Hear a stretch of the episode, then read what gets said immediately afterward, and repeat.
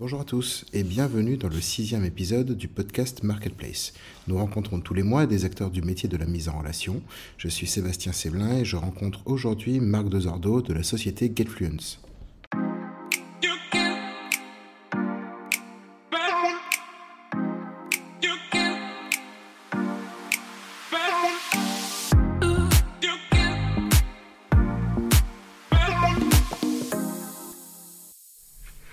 Donc GetFluence est une marketplace internationale qui est dédiée aux campagnes de brand content. Elle connecte les entreprises aux plus grands médias qui sont influents pour les aider à faire la une et ainsi améliorer leur notoriété. Elle a été fondée en 2018. GetFluence annonce dès 2021 une levée de fonds de 5 millions d'euros.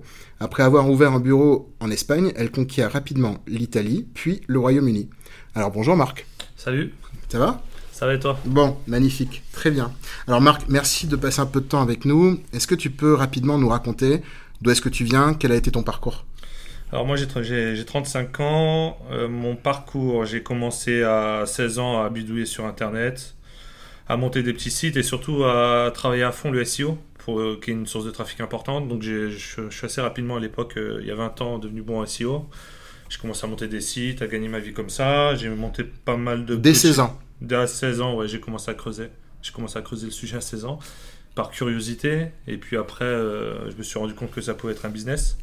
Et, euh, voilà, j'ai fait ça pendant 5 ans. Ensuite, j'ai monté une autre boîte qui s'appelait MyPozo, qui était un peu plus euh, structurée avec des potes de fin de promo à éthique, que j'ai mené 2 ans. Eux, ils ont continué l'aventure jusqu'à revendre. Puis j'ai été indépendant en tant que product manager pour des boîtes à Paris. Et puis ensuite, j'ai financé, j'ai financé avec l'argent que j'avais gagné en, en tant qu'indépendant le rachat de sites c'était l'activité que j'avais avant GetFluence. Et j'ai monté un réseau de 200 petits médias euh, assez influents où je vendais surtout des contenus sponsorisés. Et c'est ça qui m'a permis de basculer ensuite sur une, la marketplace GetFluence. Euh, qui vise donc à créer un business mondial autour de ce marché-là. Et tu disais, tu me disais avant qu'on euh, démarre l'enregistrement que tu étais issu de, tu as, grandi à Creil et tu me disais qu'à 16 ans tu commençais déjà à gagner de l'argent. Tes potes devaient halluciner, non? Bah, euh, je suis vraiment passé de rien du tout à effectivement beaucoup d'argent dans le sens où euh, la première fois que j'ai commencé à essayer de gagner de l'argent sur Internet, c'était 80 centimes par jour. Et puis, euh, donc, je, me rappelle, j'avais un chèque de 10 euros, on se foutait de ma gueule. Mes potes se foutaient de ma gueule, mais moi, j'ai halluciné de transformer du virtuel en, physique. Et j'avais besoin de liberté financière, donc j'ai travaillé comme un, comme un dingue pendant des années. Et et en fait, ça c'était euh, le deuxième mois de 150 euros, et puis 6-8 mois plus tard, 6, euh, 6 euh, à plus de 13 000 euros par mois, des fois. Et c'était c'était autour de 16-17 ans, ouais. du coup, ouais, ils ont halluciné. Mais en fait, ils ont halluciné, mais vu ma capacité de travail à l'époque, et je travaillais vraiment jour et nuit, ils comprenaient. Ils comprenaient d'où ça vient, mais ils n'avaient pas forcément envie d'avoir ma vie parce que c'est cool d'avoir une liberté financière, mais quand tu travailles jour et nuit, euh, en fait, tes potes, ils n'ont pas forcément envie de faire la même chose, quoi. C'est clair. Ça demande un moteur et tout le monde n'a pas. Euh, trouvé, faut trouver le moteur qui, qui nous permet de, de, faire ça. Moi, je l'avais, c'était la liberté, mais eux l'avaient pas forcément. Donc, euh, Surtout à 16 ans, quoi. Surtout à 16, 17 ans, effectivement. Quand mon fils aura 16 ou 17 ans, je lui, je lui dirai de venir te voir. Que tu lui donnes quelques conseils, même avant. Ouais, ouais, je comprends.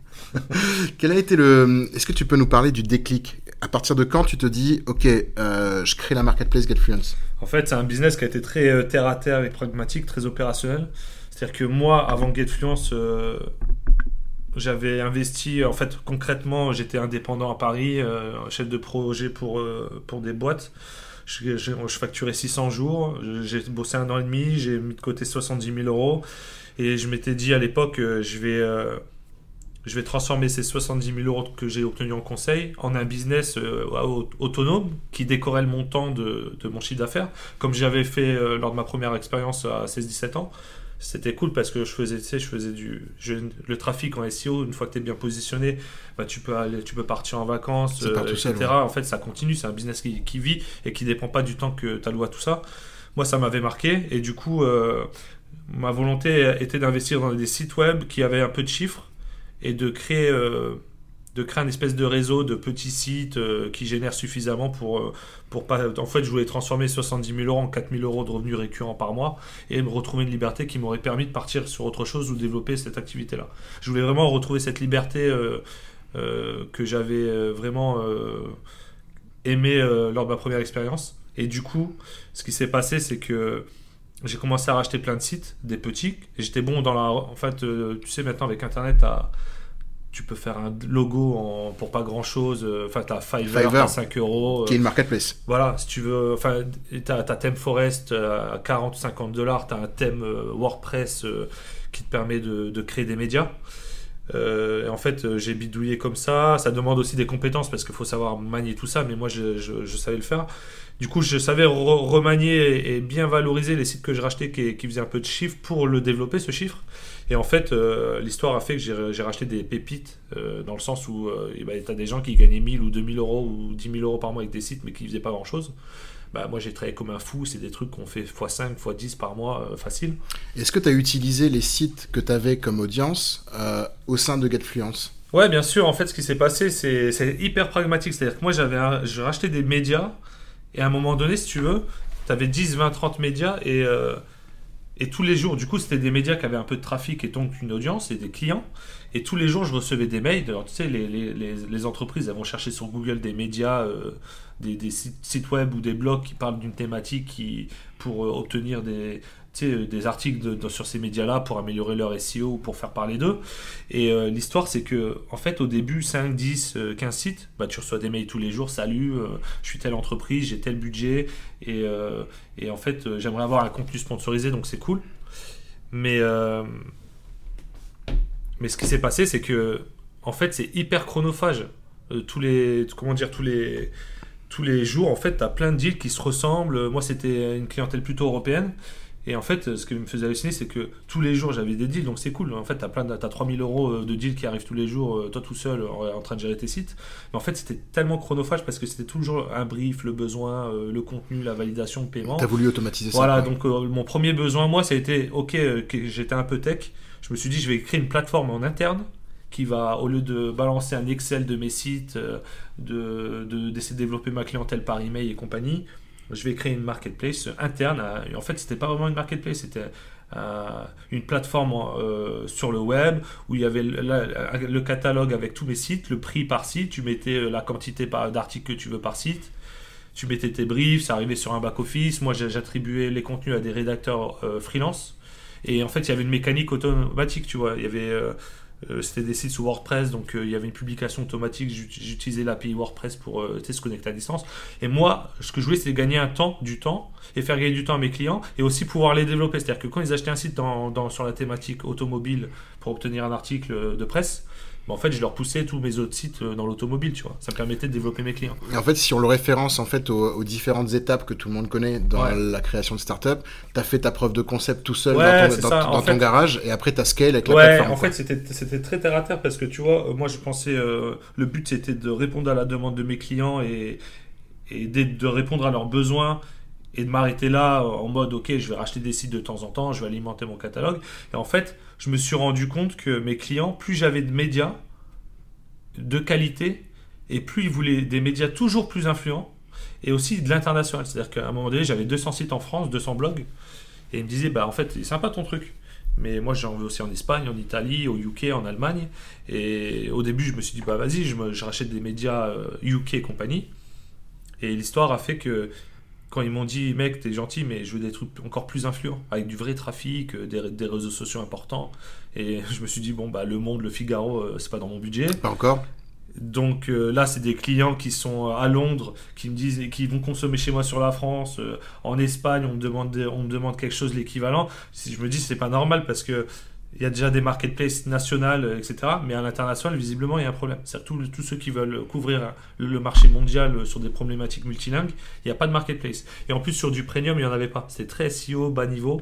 Tu sais, c'était petit blog et personne avait, avait, attaqué le marché des grands médias influents parce que ça ne demande pas les mêmes ressources, tu vois. D'intégrer des, des, grands médias avec des vraies équipes euh, dans plusieurs pays, pays que d'avoir un catalogue de blogs plutôt bas, bas niveau, SEO, etc. Du coup, je me suis dit, bon, bah, tu vas attaquer, euh, tu vas créer GetFluence pour, euh, pour être premium, vraiment couvrir euh, l'ensemble des grands médias internationaux pour répondre à la demande. Et en plus de ça, pourquoi je l'ai fait? Parce que moi, je prends une commission. Et prendre une commission sur des grands médias qui ont des deals entre 10 et 100 000 euros, c'est toujours plus agréable que travailler sur des deals à 100 ou 200 euros, tu vois. En, termes de volume, c'est différent et en plus, tu as moins de problèmes. Parce que le monde, il disparaît pas du jour au lendemain. Alors qu'un blog local euh, d'une personne qui est, qui, est, qui est sur une niche, potentiellement elle change d'activité, etc. Oui, bien sûr. Et donc tu parlais en fait de l'international juste avant, mais donc création en 2018 de, de GetFluence. Dès octobre de la même année, tu ouvres en Espagne. Donc déjà, en fait, pourquoi l'Espagne? Bah, En fait, comme je te disais, moi, euh, pour être clair, euh, avant GetFluence, ce réseau de 200 sites, il me rapportait 100 euh, 000 euros de chiffre d'affaires par mois. Enfin, j'étais passé en 3 ans de, de, de, 100 à 100 000 euros, quoi. De 100 euros à 100 000 euros. Donc déjà, moi, j'hallucinais du chiffre d'affaires que j'avais réussi à réaliser, des, sites que j'avais rachetés, que j'avais repimpés et qui avaient fait exploser mon CA. Et, et donc j'avais cette cap. En fait, j'avais une vraie liberté. Tu sais, quand tu es tout seul dans ta chambre et tu travailles avec un pool de freelance, tout est un peu industrialisé parce que tu as une équipe, tu leur fais confiance, ils sont briefés et compagnie. Euh, tu as un peu de temps. Moi, j'avais pas de temps parce que je travaillais tout le temps et je cherchais à développer mon réseau, mais en vrai, j'aurais pu arrêter et gagner encore 100 000 euros par mois mmh. pendant des années, quoi, tu vois. Ça, aurait, ça aurait baissé. Mais j'aurais eu un temps de liberté important et j'aurais pu faire autre chose ou investir dans autre chose. Là, je me suis dit, mec, si tu attaques euh, un vrai projet international, en fait, si, tu changes ton, ton, ton, environnement euh, business, là, tu es, libre, tu gagnes beaucoup d'argent, etc. Sois sûr de, si tu veux monter une vraie boîte, sois sûr de ce que tu fais, parce qu'en fait, c'est pas pour l'argent que tu vas le faire. Donc, qu'est-ce qui va t'animer? Moi, c'était le challenge. Je me suis dit, bon, bah, en fait, moi, je suis un petit humain lambda qui sort de nulle part, qui a réussi à faire 100 000 euros. Moi, j'hallucinais tous les mois. Hein. Quand je faisais mon récap de chiffre d'affaires, je voyais, tu sais, quand tu as 200 sites, tu mets trois quarts d'heure à hein, faire mm. le calcul de tes 100 000 parce que tu prends le CA euh, de, plein de sites différents. Et toi, le total, tu arrives à la fin. Bah, moi, je, me rappelais, j'avais ma copine à l'époque, j'allais la voir dans le salon. Devine combien j'ai fait ce mois-ci? Tu vois, 113 000 euros. Tu dis, en deux ans, j'avais fait ça, j'étais personne. Moi, je me suis dit, bah, en fait, les trucs qui te paraissent impossibles, vas-y, parce que là, tu as fait un truc qui est hallucinant, tu vois. Donc monter une boîte à l'international. Alors je parlais pas un mot d'anglais d'ailleurs à l'époque, hein, parce que là on parle de l'Espagne et compagnie. Ça a changé? Mais mec, je parlais. Bah oui, là j'ai plus le choix. J'ai 60 non j'ai 40% de la boîte qui, sont des natifs euh, étrangers. Donc j'ai pris un prof d'anglais et compagnie. Mais à l'époque, euh, je me suis dit, vas-y, tu te lances sur l'international, tu parles pas un mot d'anglais, tu t'en bats les couilles. Euh, tu as de l'argent, donc tu vas investir. Tu as de l'argent, donc tu n'auras pas besoin de lever de fonds. De toute façon, personne ne va donner du fric parce que tu es personne, parce que ton, ton business il ressemble à rien. Tu fais plein d'argent, mais avec des trucs qui ressemblent à rien. Mais par contre, j'avais, j'avais les revenus, si tu veux, tous les mois pour financer une vraie boîte. Parce que, tu sais, les gens, ils lèvent 300, 400 000 euros pour amorcer. Moi, je, pouvais investir 50 000 euros en gros euh, par mois de, marge après, après faire tourner ma, boîte. Je pouvais prendre 50 000 tous les mois, l'injecter dans ma boîte. Donc, hmm. c'était ouf. Donc, je me suis dit, le challenge est cool. De toute façon, là, tu as fait 100 000. Euh, demain, euh, tu coules tout.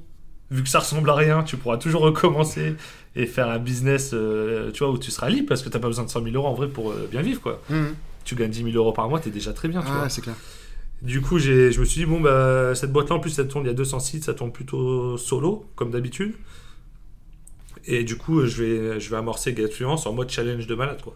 Et ton challenge de, ton challenge de malade, c'était euh, je lance la boîte, je vais, je vais, tout de suite à l'international. Pourquoi, pourquoi, pourquoi, je vais aller sur la France? J'ai un business en France, je connais le marché français, mais j'avais du réseau quel intérêt euh, j'avais à avoir des bureaux, recruter des humains compliqués qui sont, tu vois, parce que les humains, humainement, faut, faut savoir driver les gens. Quand on comptait 3-4, c'est cool.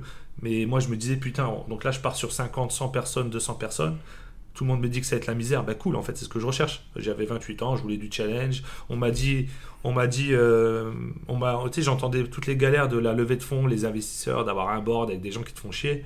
Bah, en fait, moi, ça m'animait. Je voulais dire, putain, je vais on va chercher à lever des fonds, aller très loin, voir ce que c'est d'avoir un Et au départ, tu n'avais pas besoin de ça, quoi. Non, moi, on a, on a levé des fonds pour accélérer. Parce qu'en fait, moi, j'ai financé, euh, j'ai financé la création euh, jusqu'à atteindre la rentabilité. Mais en fait, quand on s'est rendu compte qu'on était rentable un an après la création, euh, en fait, c'est cool d'être rentable, de faire de la marge. Mais quand tu fais 20 000 euros de marge par mois, tu peux pas attaquer le monde. Mmh.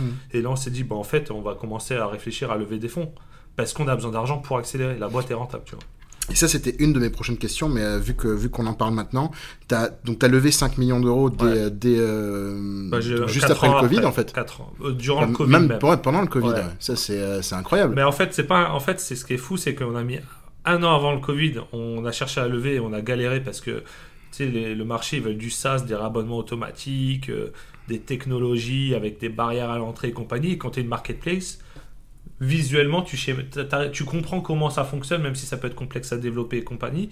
C'est pas quelque chose de techniquement où il y a un, grand truc, un algorithme, une invention qui fait que tu n'arriveras jamais à faire ça.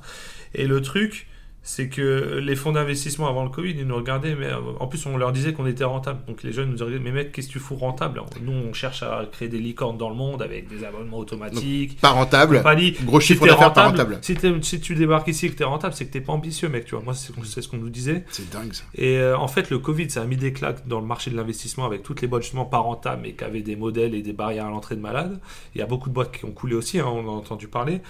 Et là, nous, on, a redébarqué euh, sur le marché un an plus tard. On a dit, bon, bah, toc toc, c'est nous. Euh, on s'était connu qu'on faisait 300 000 par mois. Là, on en fait 500 000. Euh, vous nous regardez ou pas? On est toujours rentable, mais nous, on charge de l'argent pour se développer plus vite. Et en fait, ce qui nous, là où ils ont halluciné, c'est qu'ils nous ont dit, les gars, vous débarquez nulle part avec votre marketplace il n'y a pas de barrière à. Vous faites 500 000 euros par mois et vous êtes rentable. On a investi dans des boîtes, elles font même pas ce que vous faites alors qu'on leur a donné de l'argent. Et en plus, toi, tu es tout seul à la base. Tu sais, en fait, j'avais rien pour moi, quoi. Et en fait, moi, ce qui a fait que j'ai levé, c'est simplement les résultats. Parce qu'en fait, il n'y avait aucune raison de me suivre. Marketplace, c'est pas un truc fondamentalement innovant. Par contre, euh, le, le, volume qu'on a réussi à faire euh, on leur a montré qu'on a lancé l'Espagne, qu'on était vraiment chaud sur l'international et qu'on on, avait déjà appris, on a fait, plein de conneries avec, mon argent euh, à l'époque que j'investissais. Ce qui faisait que les gars, ils nous ont regardé, ils ont dit bon bah lui, euh, il est en train de, en train de gérer sa barque. Mais ils ont aussi investi dans toi parce qu'ils bah, ont vu en bah, fait tout le pognon que en fait, toi ils ont, vu, mis. ils ont vu un mec qui a mis 300 000 euros de sa poche, mm. qui, a, accepté de tuer sa première boîte pour un projet où il n'était pas sûr de réussir et là où il y avait et surtout le résultat c'est qu'il y avait une vraie traction quoi. Tous les mois depuis euh, depuis euh, depuis 4 ans euh, on est arrivé avec un business plan 4 ans de je crois qu'on avait 3 ans de, de, résultats enfin 3 ans de, de business plan de, de, compte de résultats. Bah, la croissance était première année 800 000 euros de volume deuxième année 2 millions 4 et quand on a toqué leur porte on faisait 4 millions 5, de volume par an. On était à peu près à 5 millions donc les gars, ils ont dit bon, euh, bah ouais, ça a l'air intéressant. ça, tu donnes, de, tu donnes de l'eau à notre moulin parce qu'en fait, c'est ce qu'on euh, c'est, ce qu'on dit aussi à nos clients, c'est concentrez-vous sur la génération de revenus lorsque vous êtes une marque. En fait, le seul paramètre que, quel que soit ton environnement social, d'où tu viens, etc., sur le marché euh, financier, le seul paramètre qui met tout le monde d'accord, c'est tes résultats financiers. Bien sûr. Donc là, que tu viennes du fin fond de la France et compagnie, si tu as de la performance financière, en fait, qui que tu sois, c'est ça qui va driver la prise de décision. Non, non c'est clair. Mais toujours sur, pour rester sur l'international, forcément, c'est pas si simple d'ouvrir dans un nouveau pays. Comment tu as dû as géré Tu peux parler de l'Espagne, tu peux parler du Royaume-Uni, par exemple, mais tu m'as dit que tu avais recruté des natifs. Ouais, c'est hyper euh, important. Ouais, comment tu gères la différence de culture, bah, la manière de travailler euh? bah, En fait, moi, à la base, quand j'ai créé la boîte, moi, je suis parti. Alors, ça faisait partie des trucs aussi, parce que quand tu es indépendant, moi, je, pendant des années, moi, je suis quelqu'un de très rigoureux et qui a le sens du détail. Et du coup, j'ai la main sur tout quand j'ai créé cette boîte, j'ai dit, j'ai complètement changé d'état d'esprit. Et puis c'est lié aussi à plein de rencontres. Je me suis dit, mec, tu vas monter une vraie boîte. Euh, tu es un mec lambda. Tu vas, euh, vu ce que tu es en train de faire, va falloir tu as, un peu de thunes. Donc tu vas recruter des gens bien meilleurs que toi sur, chaque niveau où tu es.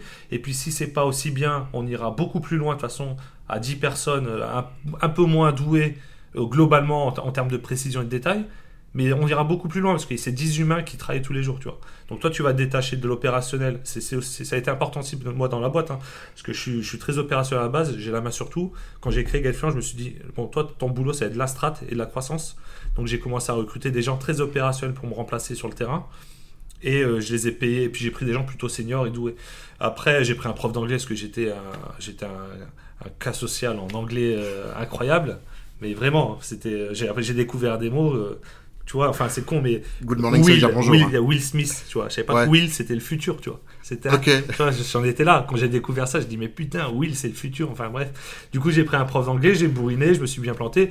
Les, euh, je me, au, début, on a recruté des, natifs, donc j'ai galéré en anglais. Mais en fait, comme j'étais au taquet sur l'anglais, en fait, t'apprends hyper vite quand, quand t'as pas le choix. Et même, t'es mis en condition, quoi. Bah ouais, puis, et puis ce que je trouvais cool aussi, c'est que l'équipe, tu sais, on a toujours l'image de l'entrepreneur un peu euh, parfait, euh, qui qui lisse sur tout. Ça, c'est sur LinkedIn, ça. Ouais, et ben sur le terrain, moi, j'ai trouvé ça cool qu'ils voient qu'en fait, j'étais qu'un humain qui savait pas forcément bien parler anglais, mais qui était hyper tenace en taf. Et que ça leur montrait qu'en fait, on était pareil, quoi. et tu les vois souvent?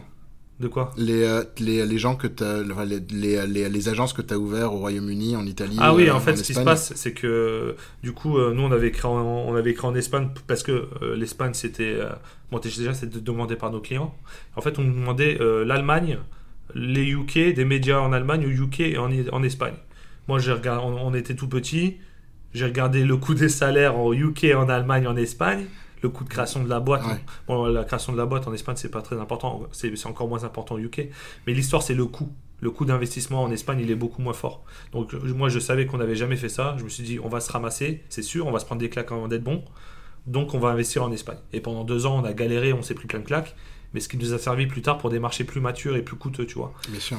Et euh, du coup, c'est comme ça qu'on a avancé. Et quel, comment est le staffing des équipes, par exemple, en Espagne ou dans les pays, euh, les, pays sur lesquels tu as ouvert des, des, bureaux en fait? Qu'est-ce qu'ils font au quotidien? En fait, ce qui se passe, c'est que ça dépend du marché. Nous, on est sur un marché où on veut connecter les grands médias euh, premium d'entreprises plutôt d'une taille sérieuse. Ah, ça peut être des startups comme des grands groupes, mais en fait, si tu veux, pourquoi nous on est localement dans les pays et dans les capitales, c'est parce que les grands groupes médias, les groupes premium, enfin les médias premium avec qui on bosse, ils, ont, ils font déjà du business.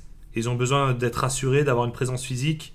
Tu vois, on a besoin de voir nos clients et nos, et nos médias. Du coup, euh, du coup, ça a été important de, de, créer des bureaux locaux parce que si tu as des marketplaces, t'as pas, ou en B2C, tu mets tout le monde à Barcelone sur le marché mondial, ça fonctionne très bien. Sauf que nous, le marché des médias, c'est un marché qui est très relationnel et de réseau. Du coup, avoir une présence physique de personnes qui sont des commerciaux côté entreprise ou des publisher managers qui sont côté médias, c'est important. En fait, dans les pays, ce qu'on a, c'est ceux qui sont en relation avec l'extérieur, les commerciaux et les publisher managers. D'accord, donc tout le, pilotage technique de la plateforme ouais, il est centralisé en France. D'accord.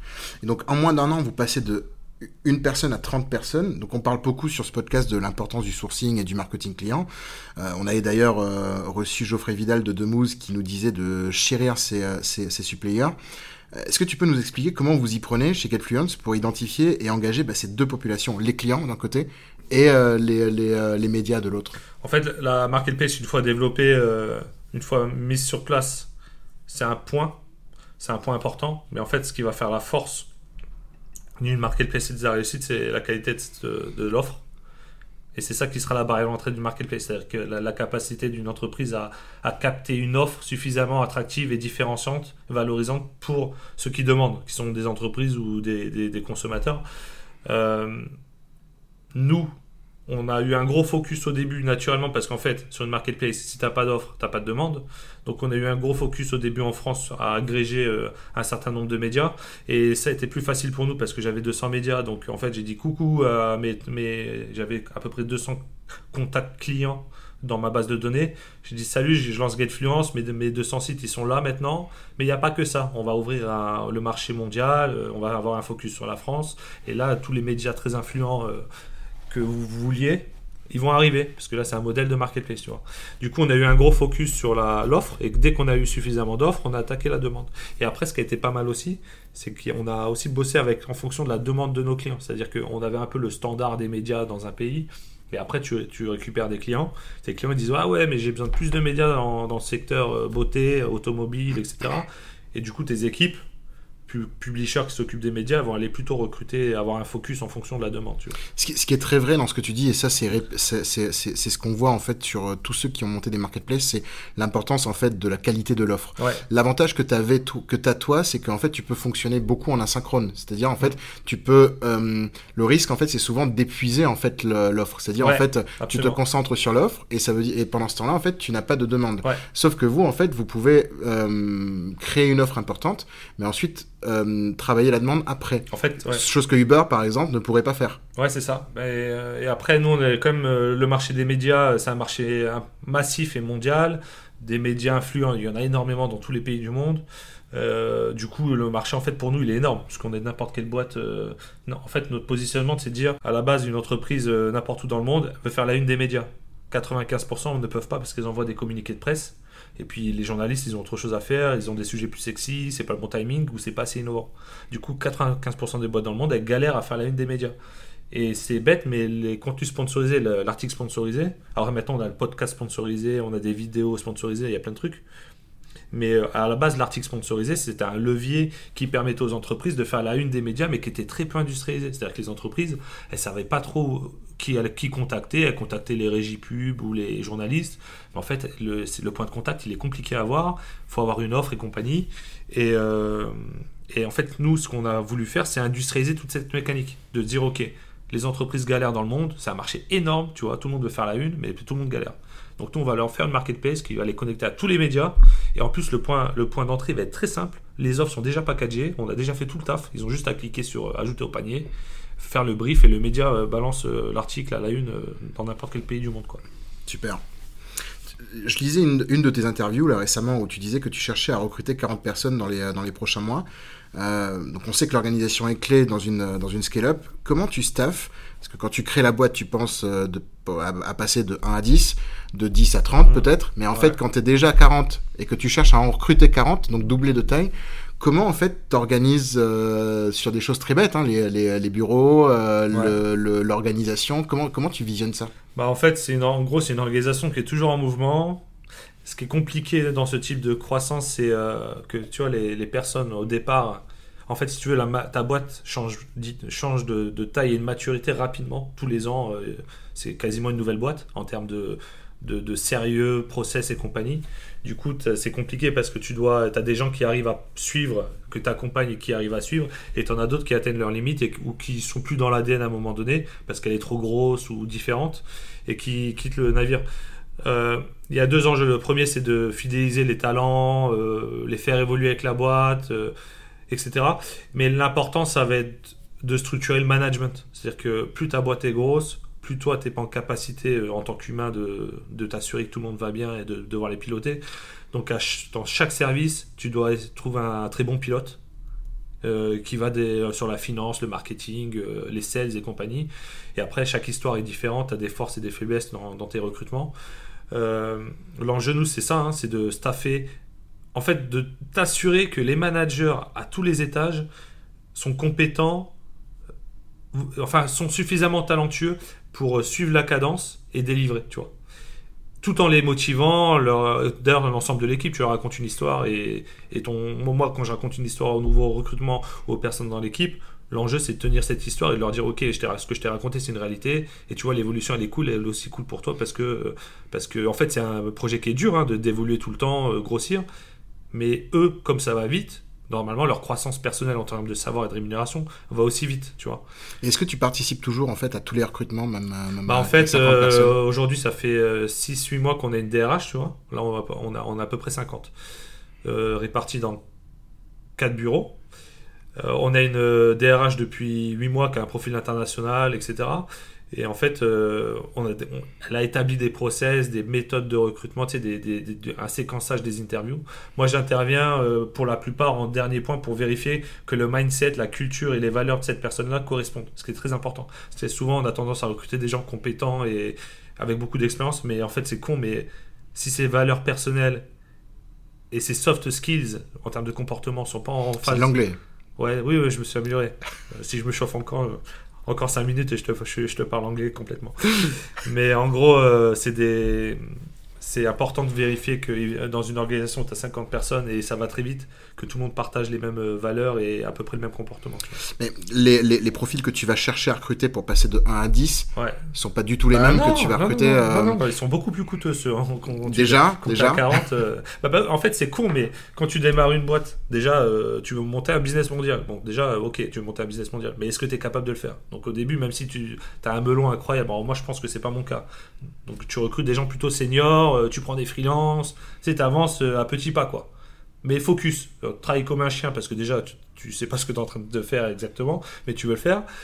Mais si tu veux, plus tu fais de volume et tu atteins des targets, euh, des, montants de chiffre d'affaires que tu pensais pas, enfin aujourd'hui on fait un million par mois, en fait aujourd'hui forcément, moi je recrute des gens qui, qui coûtent autour de 100K euh, jusqu'à autour de 100K par an bah, je le faisais pas il y a 3 ans, mais c'est normal. C'est parce que la boîte, elle n'avait pas cette taille, ce sérieux, on n'avait pas levé 5 millions, on n'avait pas atteint des targets aussi importantes qu'on atteint aujourd'hui. Donc moi, quand aujourd'hui on a, on atteint 1 million, je me dis, bon, les 1 million 5 qu'on doit faire par mois en fin d'année, bah en fait, on, est toujours dans le même tempo. Et du coup, dans 2 ans, on va devoir euh, peut-être faire 50 euh, millions de, de, volume d'affaires euh, par an. Et ben moi, au regard de mon historique et de ma capacité, je vais, recruter des gens qui me coûtent une blinde et ils me coûtent une blinde aujourd'hui parce qu'en fait, dans deux ans, je les veux toujours là. Tu vois Donc, c'est des gens qui, vont, qui sont un peu plus, tu sais, qui ont une expérience un peu plus forte que l'état actuel. Moi, aujourd'hui, ma DRH et ma CFO, typiquement, c'est des profils qui sont un peu, comment dire, un peu trop high level par rapport à, à notre taille aujourd'hui. Mais en fait, c'est un investissement dans le futur. C'est-à-dire que euh, dans un an, deux ans, moi je les veux toujours dans la boîte et, dans, et voir dans 5 ans ou 10 ans. Du coup, je suis obligé de, de, tu vois, d'investir plus en vue de garder ces talents-là qui, sont, euh, qui vont nous apporter de la valeur euh, dans quelques mois quand on aura atteint une certaine taille. Mais là, tu as, cette vision en tant que scale-up, mais est-ce que tu as cette vision aussi lorsque tu démarres la, société? Pas forcément. Quand, tu démarres la société, non, c'était freelance, si on peut, et après profil junior. Parce qu'en plus, nous, on a mis du temps à mettre en place du management. On est, enfin, moi, personnellement, je fais, j'ai décidé de créer cette boîte et de faire confiance aux gens. Donc, au début, il n'y avait même pas de management, même pas d'objectif. On faisait tout le temps notre chiffre d'affaires, mais il n'y avait pas d'objectif. Enfin, on était tout le temps en croissance, quoi, tu vois. Mmh. Du coup, euh, non, au début, je fais pas ça. Après, euh, on en parle aujourd'hui. Si je vends GetFluence dans 5 ans, euh, que je suis millionnaire et que je recrée une boîte, bah, je démarrais pas de la même manière. Parce que je, je, serais millionnaire, j'aurais des millions à investir dans, ma boîte à la création, je ferais pas les mêmes conneries qu'aujourd'hui. Moi, euh, si tu sais ce que tu fais, t'es focus, t'as un peu de thunes, bah, dans ce cas-là, euh, prends des gens hyper high level d'entrée de jeu pour aller beaucoup plus vite. parce que nous, en 4 ans, j'aurais pris des profils high level d'entrée de jeu. Bon, déjà, je l'aurais pas fait concrètement. Parce que, tu vois, j'étais pas, mentalement, j'étais pas prêt. Je me sentais pas capable de recruter des gens que je recrute aujourd'hui. Mais peut-être dans 5 ans, ou quand tu as une, une, success story personnelle, ça paraît évident. On perd pas de temps avec, euh, avec uniquement des profils juniors. Staff déjà un putain de management hyper talentueux qui ensuite va driver le reste. Bien sûr. Et pour parler un peu plus du produit, euh, Marc, je suis une agence, j'ai besoin d'un contenu sponsorisé. Concrètement, je me connecte sur GetFluence, qu'est-ce que je fais? En fait, c'est comme Booking pour les hôtels. C'est ça qui est bien avec GetFluence. Magnifique cette, cette ah, C'est vrai, c'est comme Booking pour les hôtels. En fait, ce qui est, ce qui est bien avec Booking, moi j'utilise. Booking, tu vas sur Booking pourquoi? Parce que tu gagnes du temps et en plus le prix est meilleur. Il est meilleur pourquoi? Pourtant, Booking prend des commissions. Il prend des commissions et pourtant c'est parce qu'ils ont des offres spécifiques, ils achètent en volume. Euh, c'est dépannant et les clients sont les clients qu'on envoie aux hôtels bah, c'est des clients qui payent à travers Booking donc c'est sérieux et compagnie donc euh, les hôtels eux choisissent euh, sont contents de passer par Booking gagnent moins d'argent mais c'est un volume plus important et plus sécur GetFluence c'est la même chose pour entre les entreprises et les, les médias presse sur le digital. Euh, quand tu vas sur, euh, sur GetFluence, il n'y a pas d'abonnement récurrent. En fait, c'est win-win. C'est une base de données ouverte où tu as 10 000 médias en, Europe et, maintenant aux US, donc un peu ça, ça, commence à être mondial. Tu as 10 000 médias, tout secteur d'activité. Donc toi, si tu es une entreprise, euh, je sais pas moi, dans la tech ou dans les produits geeks ou dans l'automobile ou, ou, je sais pas, l'architecture intérieure, tu vas sur GetFluence, tu dis salut, moi je suis une entreprise, mon secteur d'activité c'est la, déco. Et moi, j'aimerais bien faire la une des médias euh, en France, en Italie, en Espagne, euh, aux États-Unis. Bon, voilà, là où je veux développer ma notoriété et être identifié euh, par mes clients comme un acteur intéressant pour eux. Et ensuite, comme Booking, tu as la liste de tous les médias avec salut, bah, tel média, c'est entre les tarifs, c'est hyper variable, c'est entre 300 et 300 euros l'article à plus de 50 000 euros quand c'est un, un, article. Chez Forbes. Ouais, genre, euh, enfin, pas entrepreneur, c'est entrepreneur.com, c'est autour de 15 000 euros, il me semble. Mais les grands médias internationaux comme Forbes, ça en fait partie. On travaille avec Le Monde, Forbes, euh, on travaille avec Huffington Post, euh, les médias nichés, genre Elle, au féminin. Enfin, on travaille vraiment avec tous les grands médias que tu peux avoir en tête. Le tarif moyen, c'est, je sais pas, moi, ça va être entre 1000 et 5000 euros on, a des blogs et des médias euh, influents qui sont autour de 300 à 600 euros par article et qui permettent de toucher ton marché euh, directement. Il y, a, la force de tout ça, c'est que au final, tu as un article dans ces médias-là, à la une, qui te permet de toucher une audience qui sont tes clients potentiels. Donc quand tu disais, en fait, dans le produit, j'arrive, je dis coucou, j'ai euh, besoin de faire la une sur tel pays. Est-ce que, donc, tu as la liste des médias qui apparaît? Je peux demander un de, je peux demander spécifiquement à tel ou tel média, mais est-ce qu'en fait, tu as les demandes ouvertes? Typiquement, euh, euh, j'ai une demande spécifique, je la pose, et en fait, les médias spécifiques, les médias qui veulent en fait répondre. C'est hyper, c'est hyper intéressant ce que tu dis parce qu'il y a quoi Il y a trois jours, j'ai envoyé un mail à mon directeur produit pour lui dire euh, la feature des appels d'offres, on la lance ou pas, tu vois. Et en fait, c'est exactement ce que tu viens de dire. Sur Bind, tu l'as. Ouais, voilà, ben, tu vois. Mais en gros, nous, euh, c'est un vieux sujet, ça, qui traîne, parce que on, ça, la boîte tourne et on est en croissance, mais on a des médias qui... Euh, on a des entreprises qui, effectivement, veulent pas sélectionner les médias, ou ne savent pas quoi sélectionner. Du coup, on est en train d'envisager d'intégrer un truc d'appel d'offres, où on dit... Euh, tous les médias tel secteur ils sont notifiés. Est-ce que ça t'intéresse? Il y a un deal, le budget c'est ça, etc. Hmm. Et ouais, effectivement, c'est une feature intéressante. Comment vous rémunérez? Quel est le modèle économique? 30% de commission euh, sur chaque transaction, sachant que ce qui est bien, c'est comme Booking. Aujourd'hui, si tu passes par GetFluence, l'offre que tu vas avoir dans la très très grande majorité des cas elle est plus intéressante que si tu passes en direct. C'est aussi ça le problème Donc des tout le monde est gagnant, quoi. Ouais, parce que tu sais, le problème des marketplaces, c'est euh, quand tu démarres, c'est un problème courant. Bah, tu as l'offre, euh, t'as l'offre, puis les gens ils disent ils utilisent ta marketplace pour, pour voir les prix, puis ensuite ils vont à côté et ils, ils contactent en direct parce qu'ils veulent pas cette commission. Bien sûr. Au début, nous, ça nous arrivait. Aujourd'hui, ça nous arrive plus parce qu'on a une équipe euh, bah, hyper efficace, des process qui font que les deals qu'on a, malgré notre commission, sont plus intéressants que si toi, tu passes en direct euh, côté média. Et c'est le problème aussi que d'autres entrepreneurs évoquent sur la marketplace. C'est euh, sur Uber, pourquoi est-ce que le mec peut pas me donner ma carte, sa carte de visite et en fait en me disant euh, bah, Ouais. appelle-moi et passe pas par Uber. Ouais, Pareil pour arrive, Airbnb. Et en fait, tu te rends compte que ton objectif est la, la Moi, réactivité le- et la vitesse. le- la principale valeur de GetFluence à la base, c'est le gain de temps. C'est-à-dire que Ouais. la campagne que tu organisais en 7 jours en échangeant par email, la facturation, la validation des contenus, euh, sur nos estimations, on est à 4 heures entre de temps humain passé au global sur des campagnes, euh, au lieu de 7 jours euh, à suivre des campagnes, tu vois. Donc le principal indicateur et pourquoi on l'a fait, moi- et moi, tu sais, je t'ai dit au début, moi j'ai créé une marketplace pour gagner du temps. Parce qu'on avait tous de l'argent Ouais. et compagnie.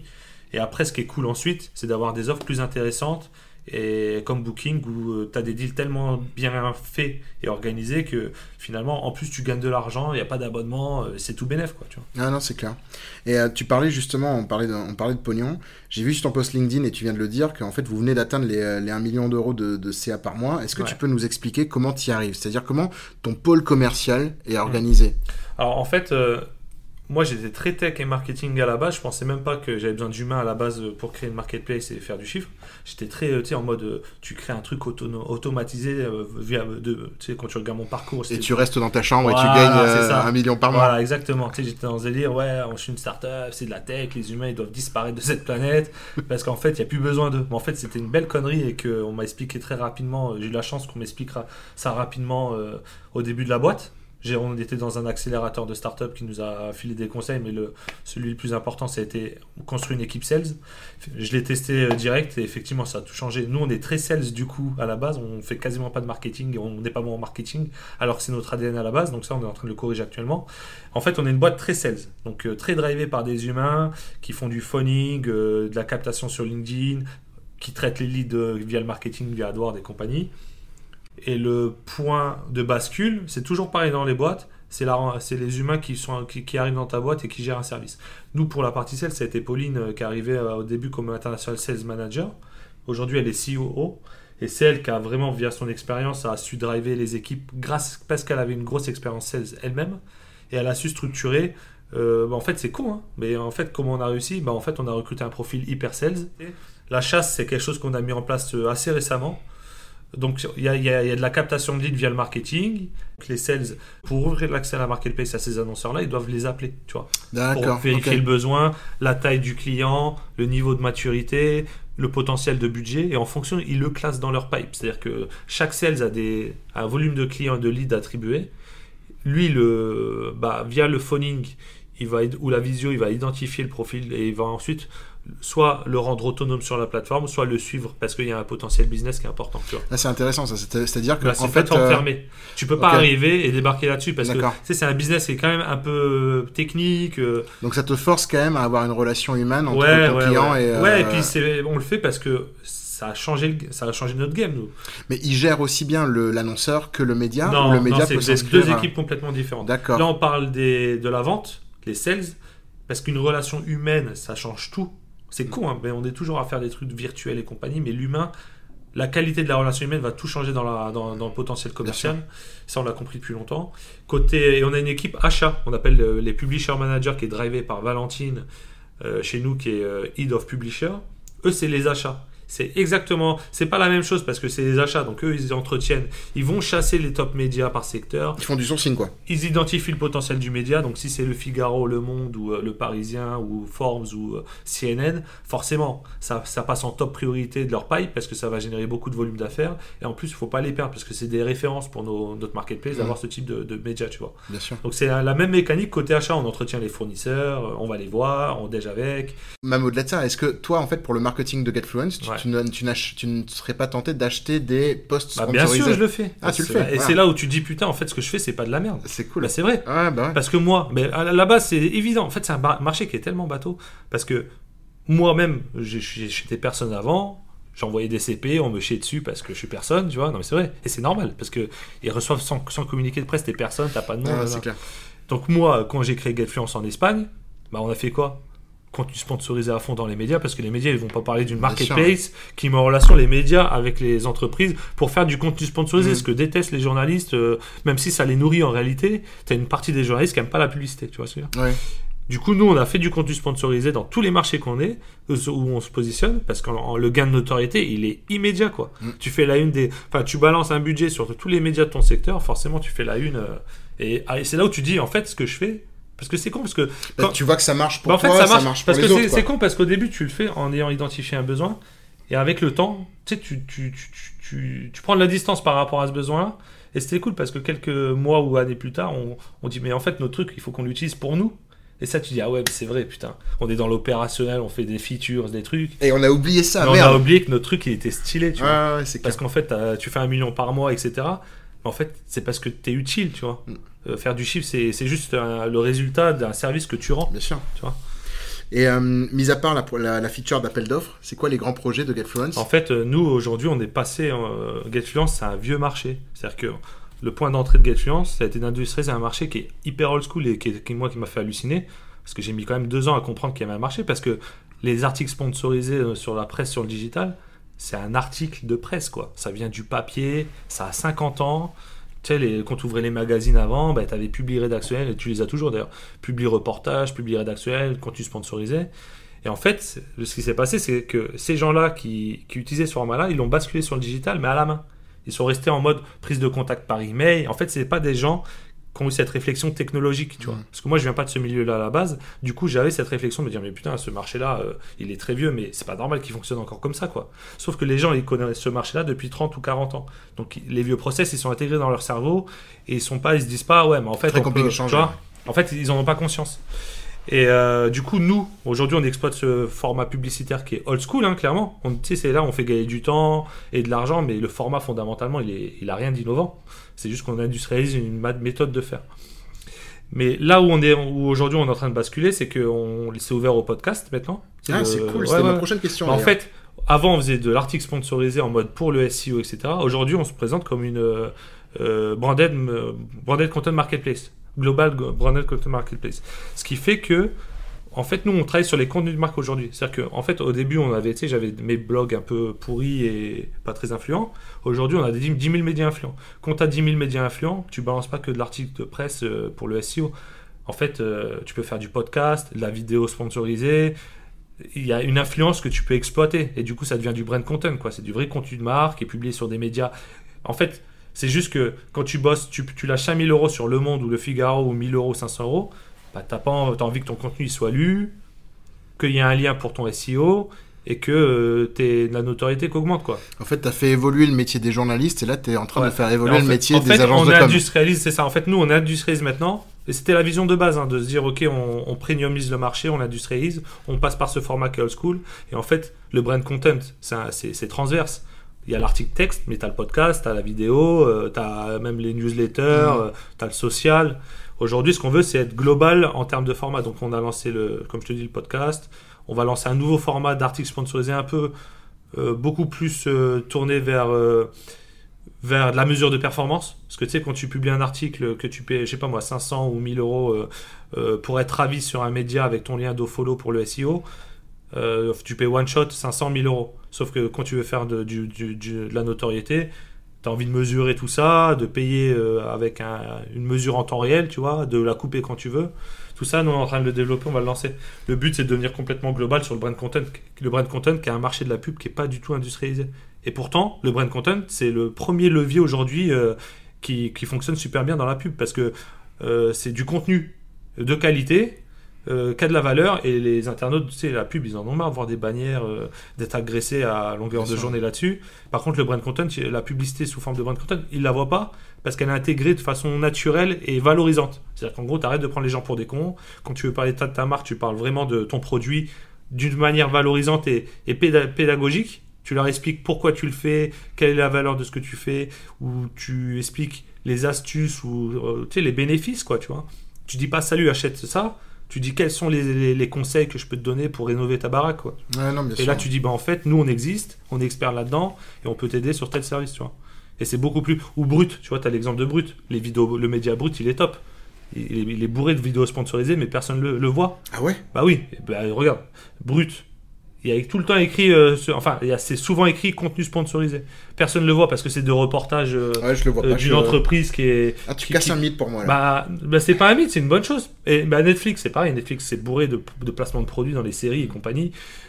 mais brut, en fait, il y a plein d'entreprises qui, qui, font de la vidéo sponsorisée personne ne le voit parce que c'est bien fait. C'est bien fait parce que c'est des reportages sur l'entreprise, euh, sur euh, l'élevage de poules ou je sais pas quoi, euh, pour quand tu vends des œufs, j'en sais rien, mais ou autour de ton service.